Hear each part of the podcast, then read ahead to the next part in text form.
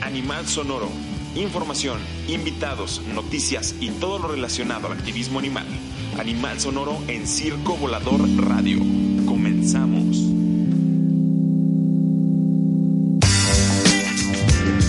Buenas noches, banda 92 eh, de la noche, 92 pm de este jueves 20. No me digan, no me digan 24, yo sabía que me a acordar. 24 de noviembre ya está sonando una emisión más de Animal Sonoro. Quien los saluda, su amigo Jonathan Ortega, otra vez aquí en la cabina de Circo Volador. Así que ya saben, este, si tienen amigos, primos, vecinos que no nos estén escuchando, aparte de pegarles un zape, este, díganles que es en circovolador.org. Hoy, eh, un tema bastante divertido. Bueno, eh, el, nada más para, para darle información completa. La semana pasada eh, volvieron a escuchar el eh, programa de eh, mi buen amigo Oscar Vélez, que, tuvimos acá en, en Animal Sonoro.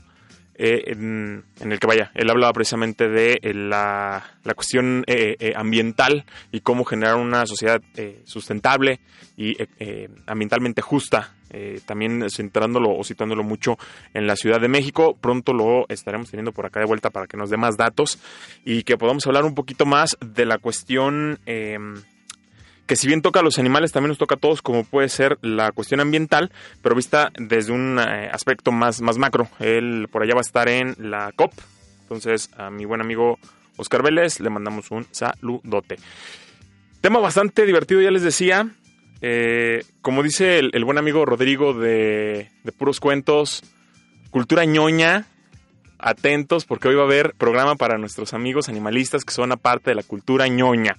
Hoy vamos a hablar de uno de esos, de esos nichos que pocas veces eh, creemos que, le dan lugar a, temas como el, animalismo. Eh, si bien los temas sociales, eh, digamos, más comunes, los niños, la prostitución, bla, bla, bla, están eh, en boga y en todos los medios en algún punto se tocan. Este en especial muchas veces no lo, no lo, no lo pensaríamos siquiera. Pero hoy vamos a hablar de los cómics animalistas.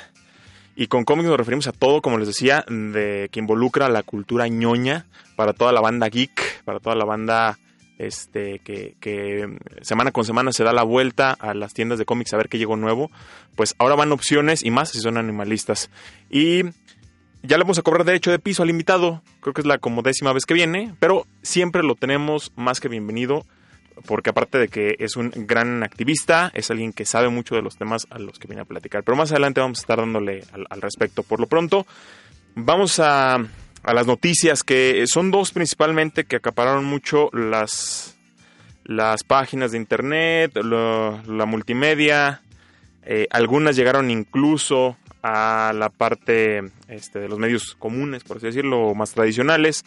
Eh, y pues bueno, no, no podemos dejarlas pasar acá. Por un lado, vámonos primero a lo internacional. En una sesión, pues, ¿cómo decirlo? No podríamos decir- llamarla entretenida, pero sí, sí pesada, sí una eh, eh, eh, sesión densa. El Congreso, o más bien la Cámara de Diputados de la Nación en Argentina, aprobó la ley contra la- las carreras de galgos. Eh, fue un tema que acá en Animal Sonoro le dimos mucho seguimiento por el contacto que tenemos, sobre todo con la gente de Proyecto Galgo, a la que precisamente día tuve la, la oportunidad de saludar. Le mando un abrazote y la mejor de las vibras para, para Inés y para todo su equipo, al igual que eh, para los eh, diputados que, que votaron a, a favor, eh, empezando por, por Diana Conti, eh, diputada del Frente para la Victoria, quien fue quien más impulsó eh, esta, eh, esta iniciativa que hoy es realidad, aparte de eh, que no solamente genera una, genera una sanción o, queda bajo la ley la prohibición de las carreras, sino la organización clandestina o el maltrato que se genera hacia los galgos debido a estas eh, a estas eh, estos eventos será penado con cárcel que es algo que por ahí eh, perdón, le dije Diana Conti de frente a la victoria. Esto está, mal, ¿eh? que no me escuchen es porque me cuelga lo más alto. De Libres del Sur, perdón, la diputada Diana Conti de Libres del Sur. La gente, al contrario de, de, frente para la victoria, son, son el grupo antagónico, digamos, políticamente, que no quería que esta ley se, se pasara. Eh, de hecho, todavía el mismo día de la, de la votación estuvieron haciendo cabildeo para que no para que no lograra llegar al, al pleno, para que no hubiera quórum, es decir, que no hubiera la asistencia correspondiente para poder votarse. Al acabarse esa opción, pues bueno, tuvieron que empezar a cabildear que, eh, que la pena se bajara. Ellos no querían cárcel, querían que quedara netamente en multas, pero para nuestra eh, nuestro beneplácito y sobre todo de la gente en Argentina que es animalista. La pena se mantuvo y con un total de 132 votos a favor, 17 negativos y 32 abstenciones. La ley contra las carreras de galgos en Argentina es una realidad para la gente de Frente de, Libres en el Sur, para la gente de la Unión por una Nueva Argentina, lógicamente para todas las organizaciones animalistas, incluido Proyecto Galgo, un gran, gran, gran saludo y ojalá y de México podamos aprender el cómo se cabildea, el cómo se maneja y la paciencia que se debe tener, porque eh, yo en repetidas ocasiones se los comenté acá, eh, es algo equiparable a lo que nosotros eh, tendríamos con las con las peleas de gallos. Eh, fue un trabajo muy arduo desde que entró a la Cámara de Senadores. Eh, tienen un, sistema muy parecido al de México. Eh, se pasa a la Cámara de Senadores, de la Cámara de Senadores pasa a los diputados, a la comisión, bla, bla, bla, bla, bla. Y ellos aguantaron, aguantaron, aguantaron, pusieron mucha lucha, pusieron mucha lucha mediática, pero también pusieron mucha lucha política. supieron muy bien cómo, cómo aguantar y cómo sobrellevar todos los, los golpes que durante el durante el proceso de la iniciativa se dieron y pues bueno, ahí el resultado.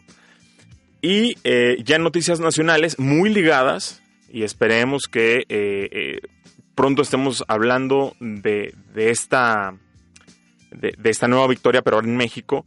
Los senadores, en la Cámara de Senadores se aprobó una adición a la ley de equilibrio de ecológico en el que se prohíben las actividades de las peleas de perros y el trato digno a los animales. Con 71 votos a favor, 3 en contra y 3 abstenciones, el Senado aprobó una adición al artículo 87 bis 2 de la Ley General de Equilibrio Ecológico y la Protección al Ambiente, donde se prohíbe la organización de peleas de perros. Este dictamen que pasó a la Cámara de Diputados para el análisis eh, eh, plantea la regulación sobre el trato digno a los animales eh, y que se enfoque eh, no solamente en el que se les suministre agua y alimentos suficientes para mantenerlos sanos, perdón, que se enfoque solamente en eso.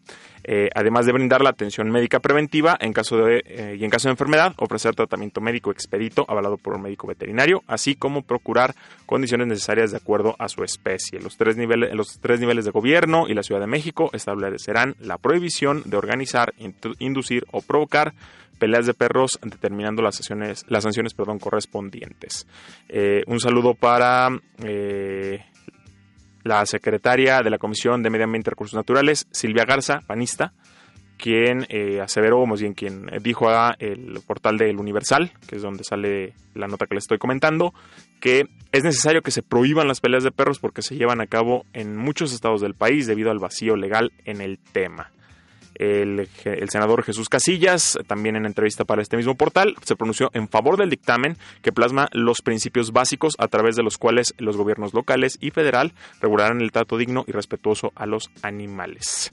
Em, aquí nada más hacer una, una pequeña acotación. Em, esta ley, o más bien esta adición a la ley, eh, por tratarse de una, de una especificación, es decir, por hablar específicamente de las peleas de perros, no es, eh, ¿cómo llamarlo? No es de aplicación federal. ¿A qué me refiero con esto? A que esta ley enuncia la prohibición de peleas de perros.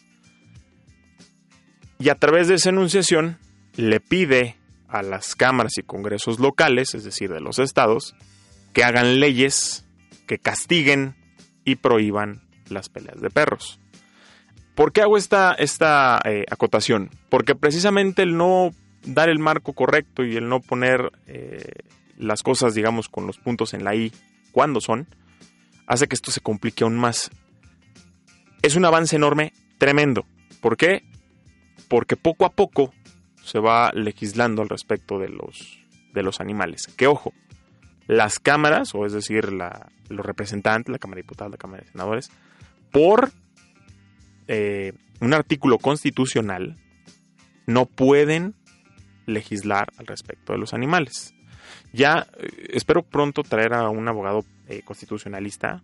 Se oye bien, bien, bien, dominguero el, asunto, pero es que es, neto, porque a través precisamente de ese artículo dificulta que las cámaras, tanto de diputados como de senadores, puedan, por ejemplo, crear una ley general de protección animal, como si existe, por ejemplo, la de protección de vida silvestre.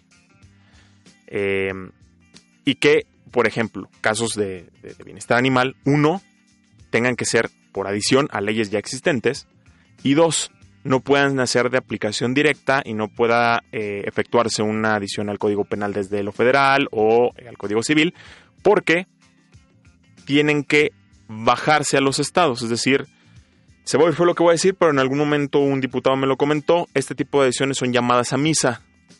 ¿Por qué llamadas a misa? Porque quien quiere las contesta, quien no, pues no va, ¿no? Entonces, más o menos así funciona. Eh, hay que seguir mucho eh, y muy de cerca esta, esta iniciativa. ¿Por qué? Porque vaya, como les comentaba, eh, esto es un trabajo un poquito largo, ya pasó en la Cámara de Senadores, ahora va a la Cámara de Diputados. En la Cámara de Diputados la presentarán a debate, la mandarán a alguna comisión, esa comisión la debatirá, la votará para que regrese al Pleno y en el Pleno se vuelva a discutir y se vuelva a votar. O sea, va para largo. Pero el chiste de ese va para largo es que nosotros, la banda animalista y la que no es animalista pero que le importa, esté bien cerca, se informe, busque a las principales organizaciones que traen el tema, se, eh, pide información con ellos, eh, vea cómo puede apoyar, se une a los tweetstorms, se une a las menciones en Facebook. Eh, que de ser posible, no nada más nos queremos también en esa parte mediática, sino que veamos cómo se puede hacer algo de cabildeo social desde, desde la población hacia, hacia los representantes. Ah, algo que yo rescato muchísimo, tuve la, la, chance de vía internet ver toda la, toda la sesión donde se votó la ley contra, la, contra las carreras de galgos. La última oradora de, de los diputados eh, fue una oradora eh, a favor de la, de la ley. Este, me estoy queriendo acordar del nombre. Sé que es de Unidos por una Nueva Argentina. Estaba junto a el, junto al diputado Massa, pero no, no, tristemente no me acuerdo de su, de su, de su nombre. Eh, pero ella hablaba de algo muy cierto y de algo que, que ojalá y tanto como sociedad, tanto como sociedad y como, como eh, políticos podamos entender. Que es esta parte de los nuevos paradigmas, que a lo mejor la banda dirá, achis, ¿y eso qué es? Pues bueno, los nuevos paradigmas son estas nuevas ideas, son estos nuevos, eh, estas nuevas deseos, estos nuevos, estas nuevas necesidades que la población se va creando. Graciela Camaño, la diputada Graciela Camaño fue precisamente quien dio este, este, este discurso. Eh, que lo, como decía, lo importante de esto es el, el que nosotros como sociedad hagamos entender a los políticos que el pensamiento que ellos tienen de pronto ya es muy antiguo, y que hoy en día para nosotros es igual de importante porque por ahí un ah, senador del PAN, Víctor Hermosillo, pidió que eh, se enfocaran en prioridades de protección al ser humano en vez de estar votando cuestiones por los animales. Pues bueno, creo que precisamente es un jalón de orejas que debemos de hacer desde la sociedad, desde acá, hacia los políticos y decirles, ¿sabes qué? Hay nuevas necesidades, hay nuevas peticiones, Hoy en día es igual de importante hablar de humanos que hablar del medio ambiente, que hablar del derecho al agua, que eh, acá en México las aguas son expropiadas, es decir, están o son propiedad de la nación, pero no hay un, derecho tácito a que cada ciudadano o a cada mexicano tenga un derecho eh, de, al agua o al acceso al agua. Entonces, el generar estos nuevos paradigmas e impulsar o empujar para que los diputados, para que los senadores hagan leyes con respecto a esos nuevos paradigmas es algo súper necesario, porque bien lo decía la diputada, eh, la, diputada eh, Camaño, es los niños, los jóvenes, los chavitos, las morritas, los morritos, son ellos los que tienen ese nuevo paradigma en la cabeza y son ellos los que necesitan y quieren que las leyes sean en base a ese nuevo paradigma.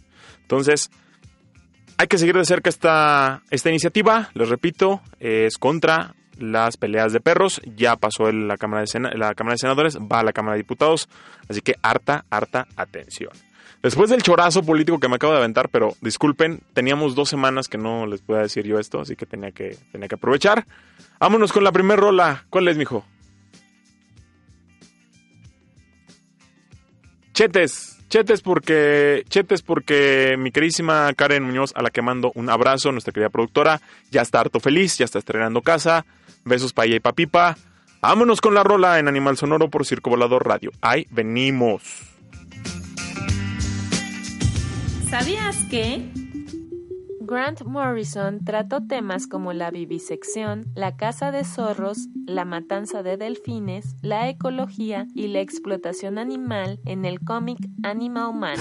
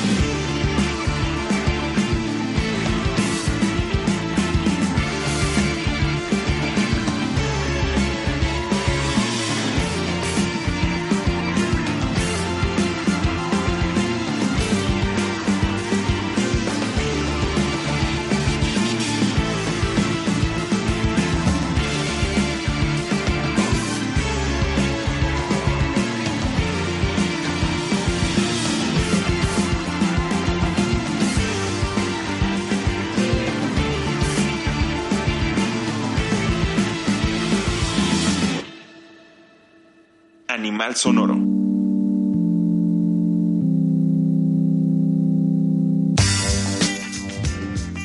Listo, banda. Ya volvimos después de escuchar a Chetes.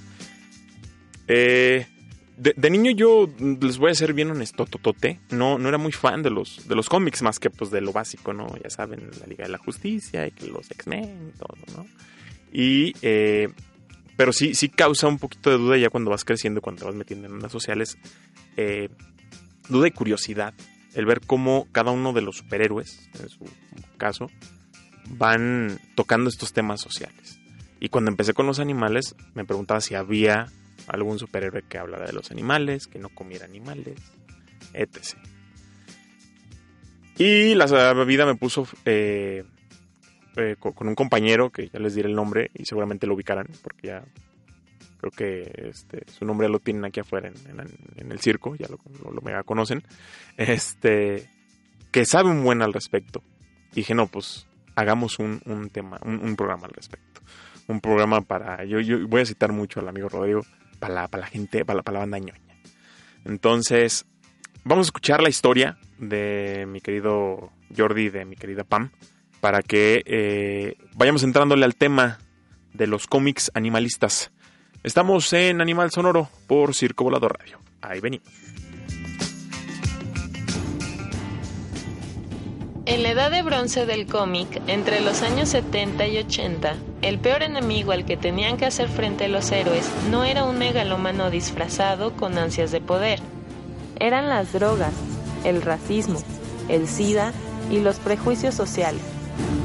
En medio de aquella época de convulsión y cambio, un escritor escocés de nombre Grant Morrison abordaba el controvertido tema del especismo en sus inicios, el mundo del cómic americano, abanderado por Superman y Batman desde los años 30 y más adelante por Spider-Man en los 60, había estado tradicionalmente ligado al público infantil.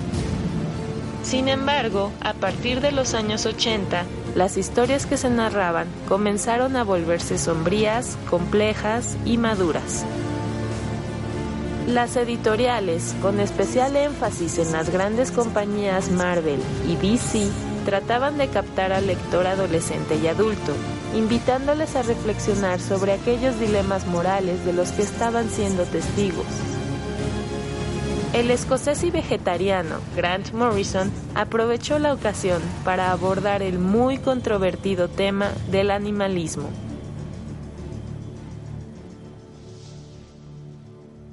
Animal Man, personaje creado por Dave Wood y Carmine Infantino en 1965, había sido un personaje secundario sin mayor trascendencia en DC.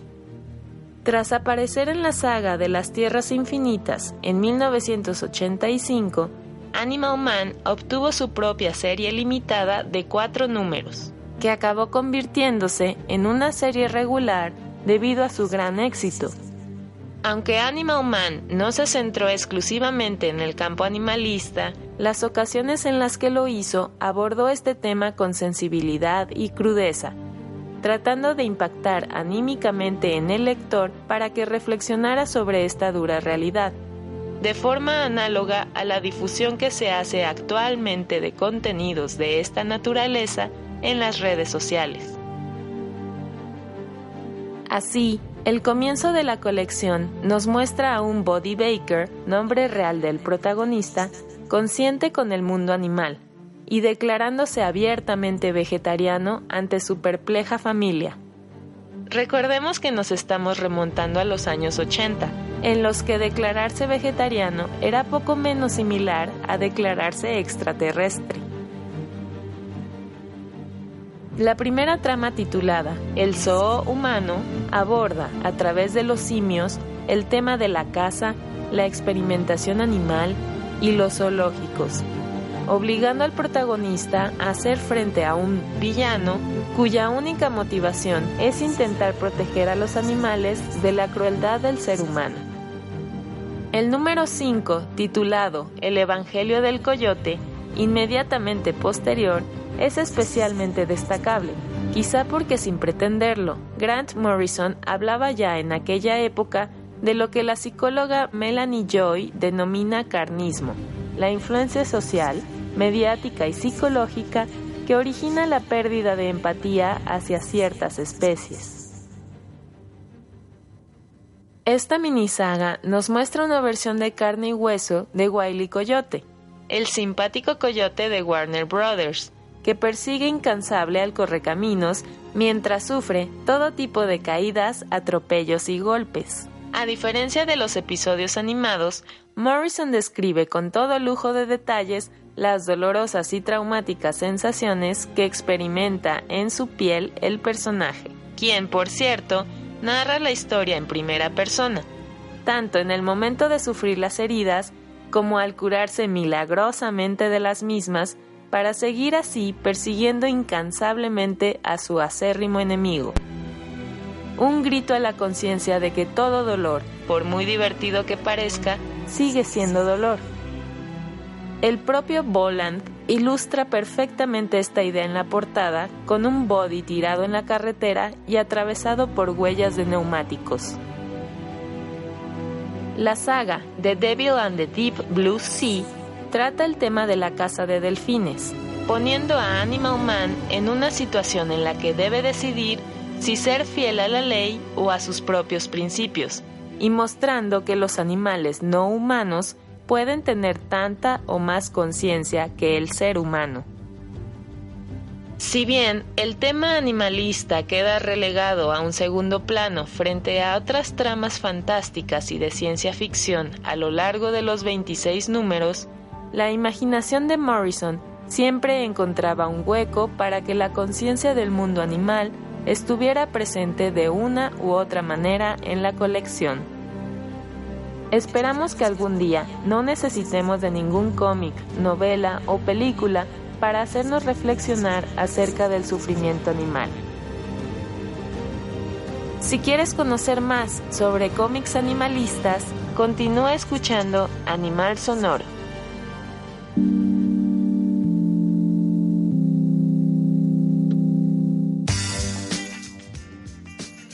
Listo, banda. Eh, pues ahí escucharon eh, gran parte de, de, uno de los cómics más eh, representativos, que aún así todavía, todavía hay dónde sacarle. Y ahora sí presento a mi estimadísimo Hugo. ¿Cómo estás, hermano? Hola, Yana, ¿cómo están? Gracias por la invitación. Que ya, ya ubicarán a Hugo de este del programa de cine animalista, también nos acompañó cuando estuvo acá Prensa Animal, estuvo cuando eh, estuvimos con los compas de... Eh, de... ¿Cómo se llama el programa de cine que está antes de nosotros? Se me acaba de ir el nombre. Cinema, estuvimos con el, con el buen Huguito hablando precisamente de cine animalista. Y precisamente en esa ocasión eh, dijimos, ¿sabes qué? Pues es que hay que hacer uno de, de cómics, de cómics animalistas, de cómics que toquen el tema, de cómics que, hablen de no comer carne, de cómics que pongan el tema del maltrato animal o de, o, de, que pongan a los animales, pero de una forma ya no tan, tan antropomorfa como de repente los ponemos o, tan, tan fantasiosa, sino eh, esto, este retrato de los animales que con una ficción un poquito más enfocada hacia el activismo. A ver, mi buen Hugo, me quiero imaginar que esto de los cómics animalistas no es nuevo. No, nada. Eh, estábamos hablando hace un rato que Animal Man, ya lo, ya lo dijo Pam, tiene 51 años. Madre santísima. O sea, es solamente 25 años menor que Batman y, Superman. Es un, es un... Antes de... No, es más nuevo. Más, más nuevo, claro. Pero bueno, son 51 años, es muchísimo. ¿Cuál es este acercamiento? Digo, está, ya, ya lo hablamos de Animal Man, eh, ya ahorita Hugo nos hablará un poquito más de, otros de otros títulos, pero ¿cómo es el acercamiento de los cómics al mundo de los animalistas o al mundo de, los que no comen animales o, a los, eh, o al tema del maltrato animal? O sea, ¿cómo son los guiones principalmente de los cómics que tocan el tema? Eh, al parecer, eh, bueno, Animal Man, eh, cuando es creado en el 65, solamente le dan esos poderes de los animales. Bueno, él, era un cazador que cuando está haciendo esa actividad cae una nave extraterrestre y toma los, los poderes de los animales que están más cerca, ¿no? O bueno, las, las características de los animales.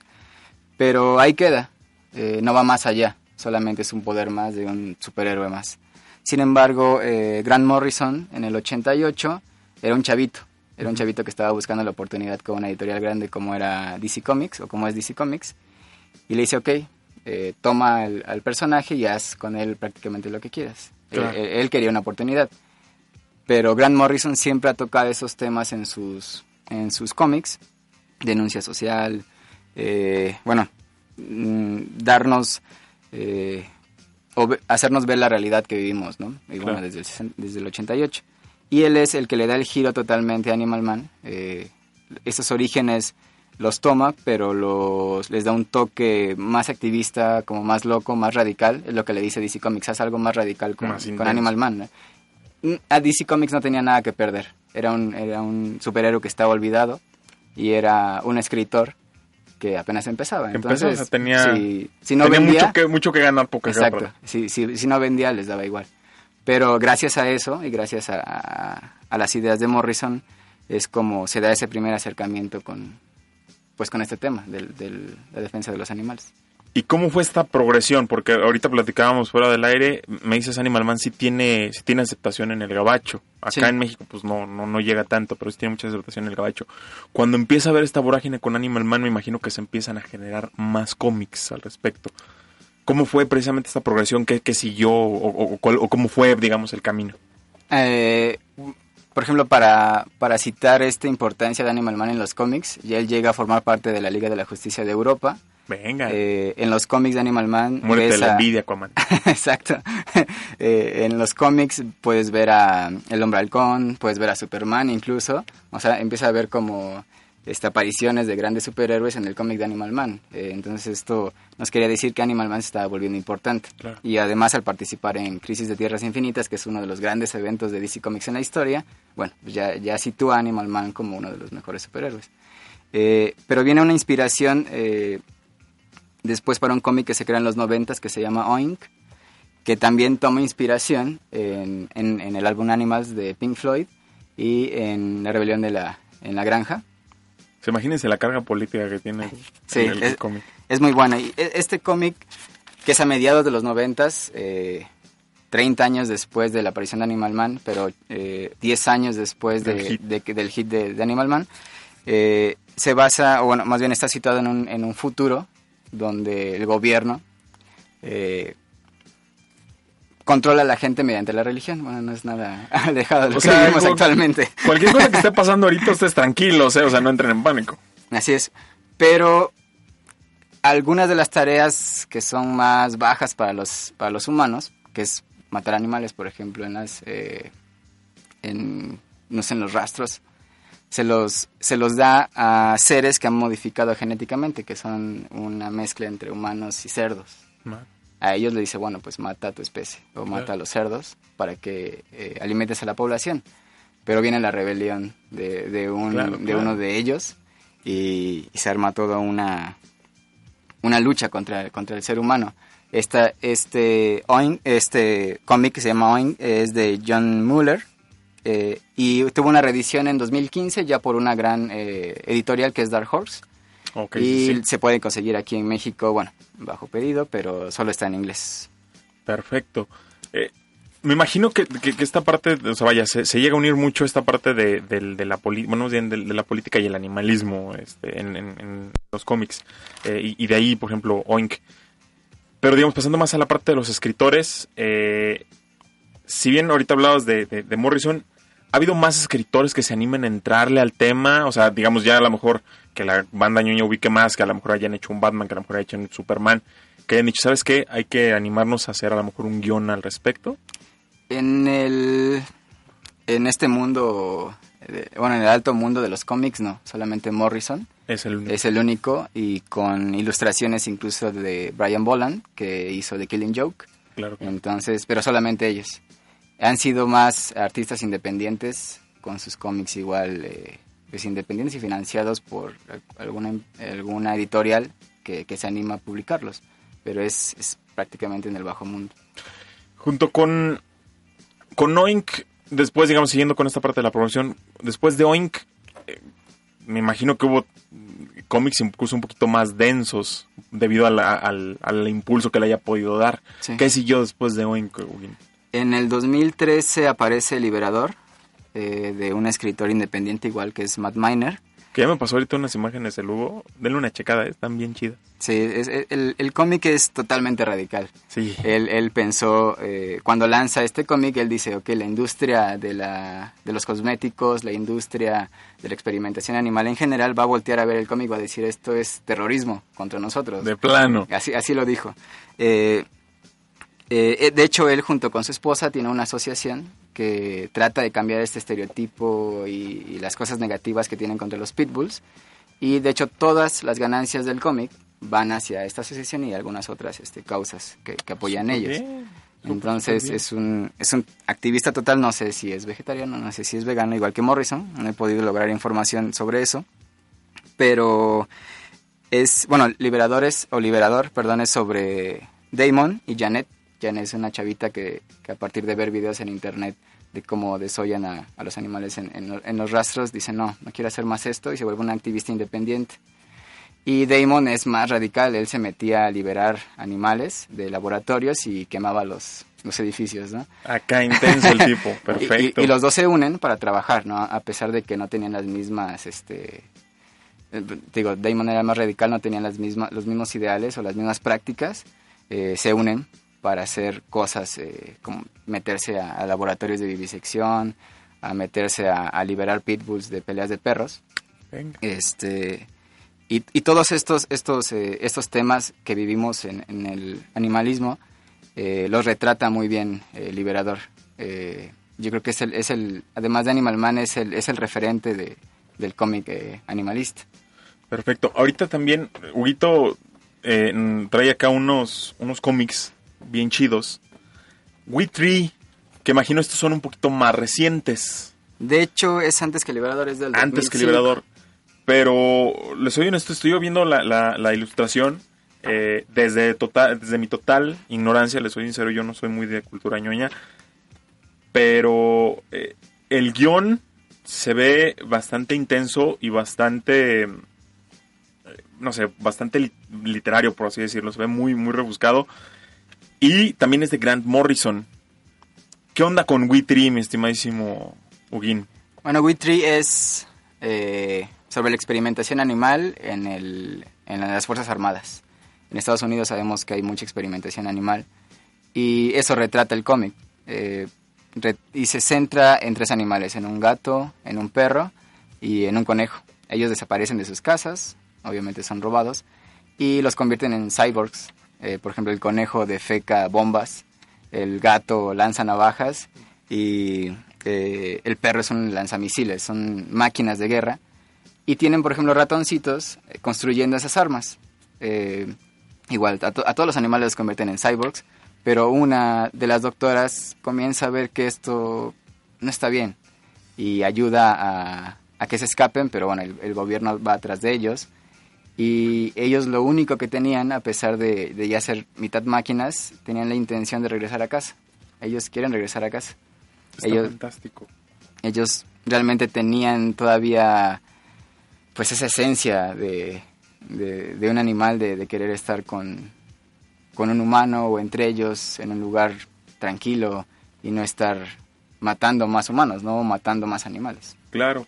Y, y- y viendo ahorita en en la ojeada de lo que de lo que me pasó el, el buen Huguito, este sí es un cómic fuerte, por si creen que que este vol- volviendo a lo que decíamos al principio, no son la el clásico cómic de los animales lindos y tiernos, es un cómic bastante fuerte y, y con un con, con un guion muy muy simple, pero a lo mejor muy muy apegado a lo que sería la realidad en este caso, el, Sí. incluso lo, lo digamos el diálogo que le ponen a cada uno de los de los animales eh, muy, muy simple y muy, muy de animal, por así decirlo. Y, es, y creo que ayuda y que abona mucho precisamente a al mensaje que quiere, que, que imagino quiere dar de esta parte de que la experimentación eh, se sigue haciendo al fin y al cabo con animales. Eh, y bueno, si ustedes creen que, que vaya, son, o sea, nada más hay cómics que tratan el animalismo, pues no exactamente. Eh, Ya ahorita me platicaba Huguito que hay incluso superhéroes ya más comunes, más corrientes, este, que han tocado el tema. Pero vamos a seguir platicándolo al, eh, al respecto después de la siguiente rolita, que es... Me dijiste Aerosmith, ¿verdad? Ahorita. Ah, que sí, ah, que sí. Pues vamos a escuchar a Aerosmith por Circo Volador Radio. Esto es Animal Sonoro. Ahí venimos. ¿Sabías que el cómic Animal Man abogó por el vegetarianismo y los derechos de los animales, causas que el mismo guionista Grant Morrison apoyaba.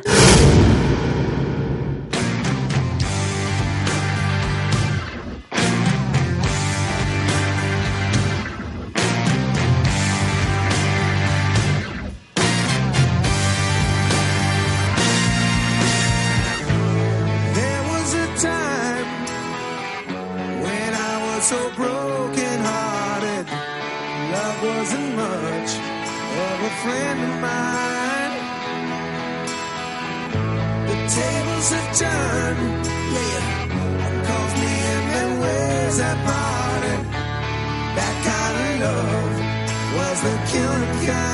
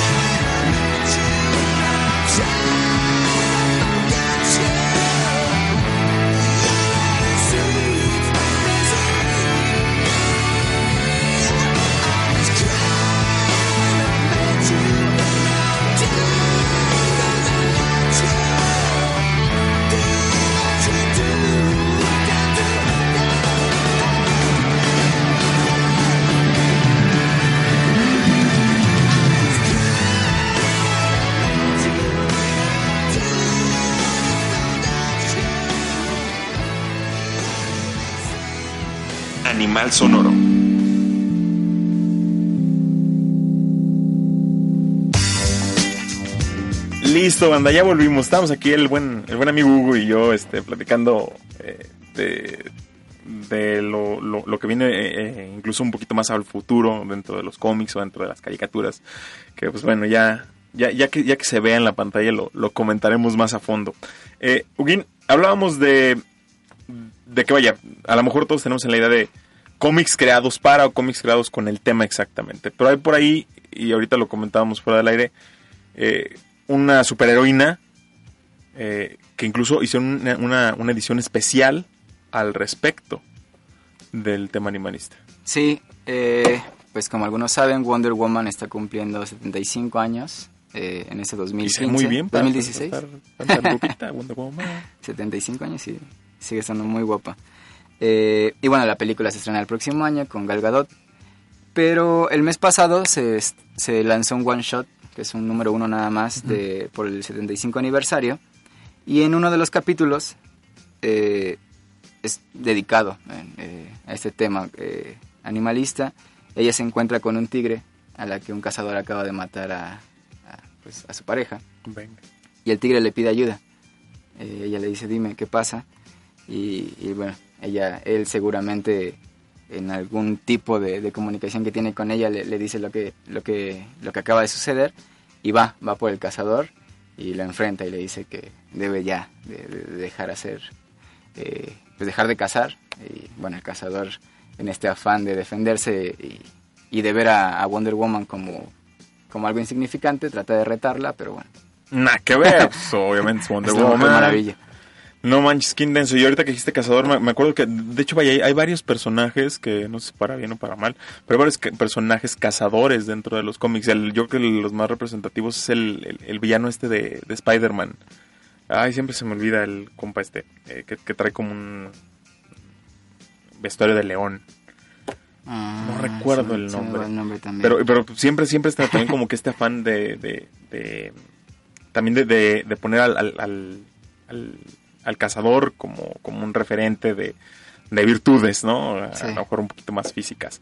Aunque siempre es el malo. ¿no? En que siempre es el malo, porque siempre es como que el más, no, pues no, no necesariamente. Eh, hay, hay ciertas premiaciones, digo, y esto para que la, la banda, la banda este, que le gusta mucho los cómics sepa que no, no estamos hablando de cualquier cómic. Hay ciertas premiaciones dentro del mundo de los cómics en las cuales estos eh, eh, cómics de los que hemos platicado han estado y han sido premiados. Por ejemplo, me, me platicabas del de Witri.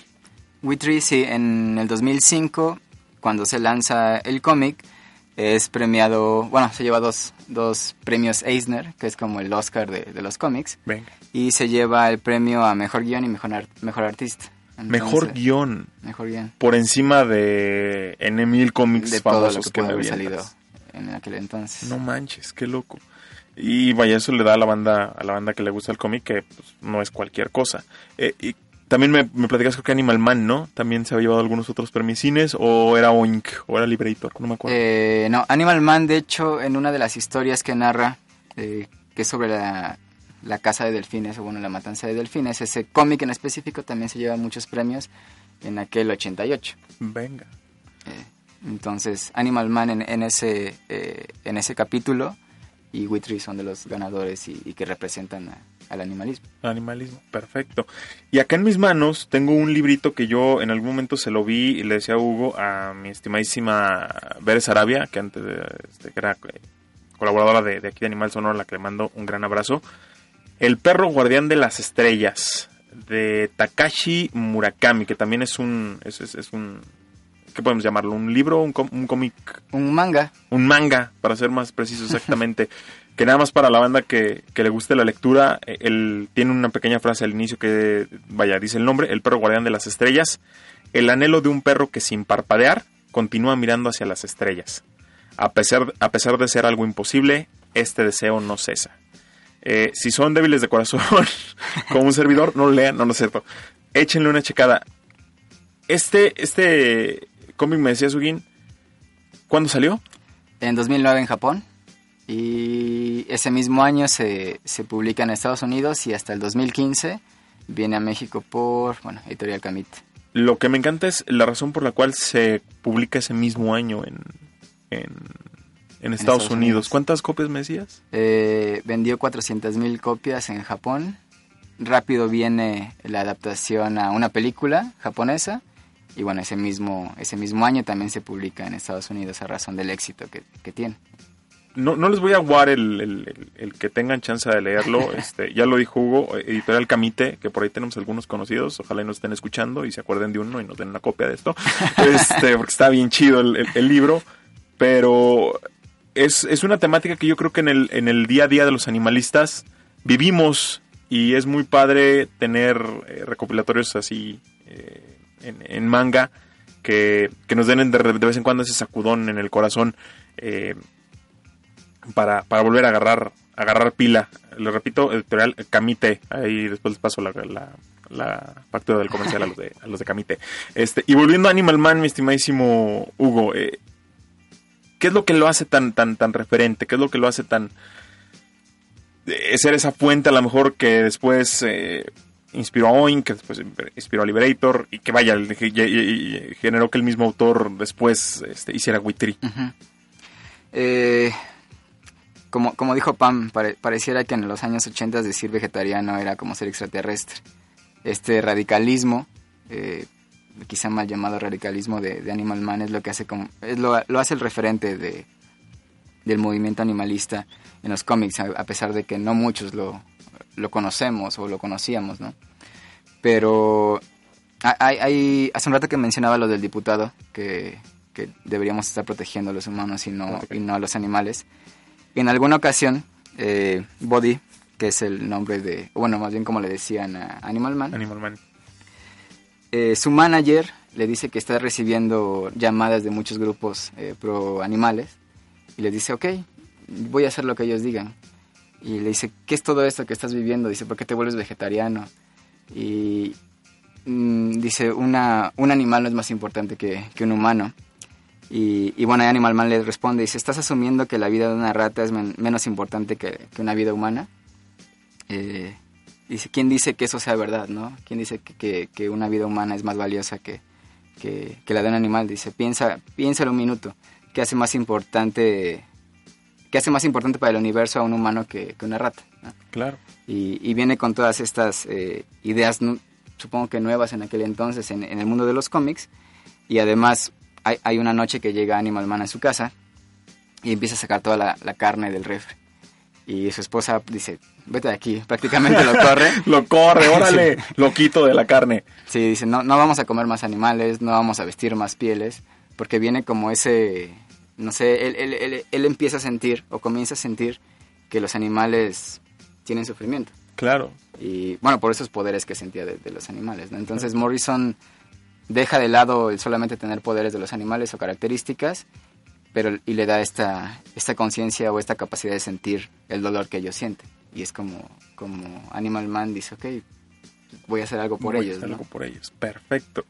Huguín, tú desde tu, tu parte como, como conocedor y como aficionado del cómic, ¿por qué le dirías o, o- o qué le dirías a la banda que le gusta el cómic del por qué tiene que leer o por qué es básico entrarle a los cómics animalistas como Witry, como Oin, como Liberator, como Animal Man? O sea, ¿qué, qué tiene que a lo mejor, no, no, no sé si mejor o peor, pero qué tiene que lo hace un cómic al nivel de cualquier otro? Actualmente eh, mucha banda que, que le gusta el cómic está aburrida de lo que saca Marvel, de lo que saca DC. Es, Y más con el cine, ¿no? Sí, a, a veces es el mismo cuento de se ven en dificultad de los superhéroes, pero logran ganarle a- Sí, no, al, claro. al malo, ¿no? Y eso lo vemos también en el cine. Y, y el cómic eh, animalista, o, o, bueno, si lo queremos llamar así, es totalmente diferente, aborda realidades. Y a veces Exacto. es lo que queremos ver en una película, a veces es lo que queremos ver en un libro.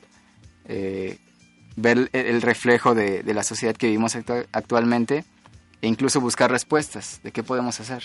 Y esas respuestas seguramente las vamos a encontrar eh, en estos cómics. O sea, podemos encontrar esas respuestas en Oink, podemos encontrar esas respuestas quizá no tan radicales como en Liberador y en esta conciencia de Animal Man, de, de saber que los animales realmente sienten, ¿no? y, y todo el sufrimiento que están, que están viviendo día a día. Perfecto. Hugo, muchísimas gracias, carnalito, por venir. Siempre es bueno verte acá, siempre es bueno. Más porque el, eh, Hugo es el que como nos, como que nos mantiene al tanto de lo que pasa en, en- en- en la industria, digamos, del, del espectáculo en este sentido de, de- los animales, eh, con el cine, ahora con los cómics, que nos mantiene muy al tanto y que nos hace ver que, como les decía al principio, son sectores que a lo mejor muchos no creeríamos que, se han, que han volteado a ver el, el- el tema, pero sí lo han hecho y lo han hecho de formas eh, incluso eh, muy muy como dice Hugo, muy, muy del día a día, muy de frente, muy reales y muy, incluso visto desde un punto de, la ciencia ficción, pero también muy, muy directa. Bien, muchísimas gracias, carnal. Gracias a ustedes. Eh, nada más rápido antes de irnos y que Ariel me cuelgue de las orejas. eh, la banda de Fundación Tommy está planeando regresar a Culco, a la comunidad Otomí. Mm, Quedaron 70 animalitos que fueron eh, anotados pero que no se pudieron esterilizar, así que tienen la misión de regresar eh, y esterilizarlos. Eh, se planea hacer las esterilizaciones y aparte llevar 3 toneladas de alimento para repartir entre los habitantes. Para ello requieren pues un buen varito, 10 mil pesos. Ya están dándole fuerte con las con la recaudación, pero si pueden ayudar, ya saben, Banco BBVA Bancomer en la cuenta 4152 3131 7372 3268 les repito, 4152 3131 7372 3268 Fundación Tommy, cualquier duda, ftomy arroba fundaciontommy.org o en su Twitter arroba fundación Tommy. Hay que ayudar, banda, y más porque es una comunidad algo alejada que lamentablemente el gobierno del Estado de México no ha volteado a ver, y menos en temas animales, así que no hay que dejarlos solos, hay que echar la mano. Se nos acabó una emisión más de Animal Sonoro. Ya nos acercamos al fin de año. Dios Cristo. Pero pues bueno, empezamos ya justo el próximo eh, jueves. Estaremos empezando el último mes del año con toda la pila. Por ahí tenemos eh, una, una sorpresilla con unos invitados que están no solamente, no, no, que son solamente nuevos en el programa, sino que también son nuevos en México, que ya los estaremos presentando. Por lo pronto, ya saben, yo fui Jonathan Ortega. Me encuentran en arroba así jonasonoro, todo junto, jonasonoro, eh, para cualquier duda o aclaración. Y mientras tanto, ya saben, tenemos una cita próximo jueves, misma hora, 9 de la noche, misma estación, circovolador.org, en esto que es Animal Sonoro. ¡Ay, la bimboyin!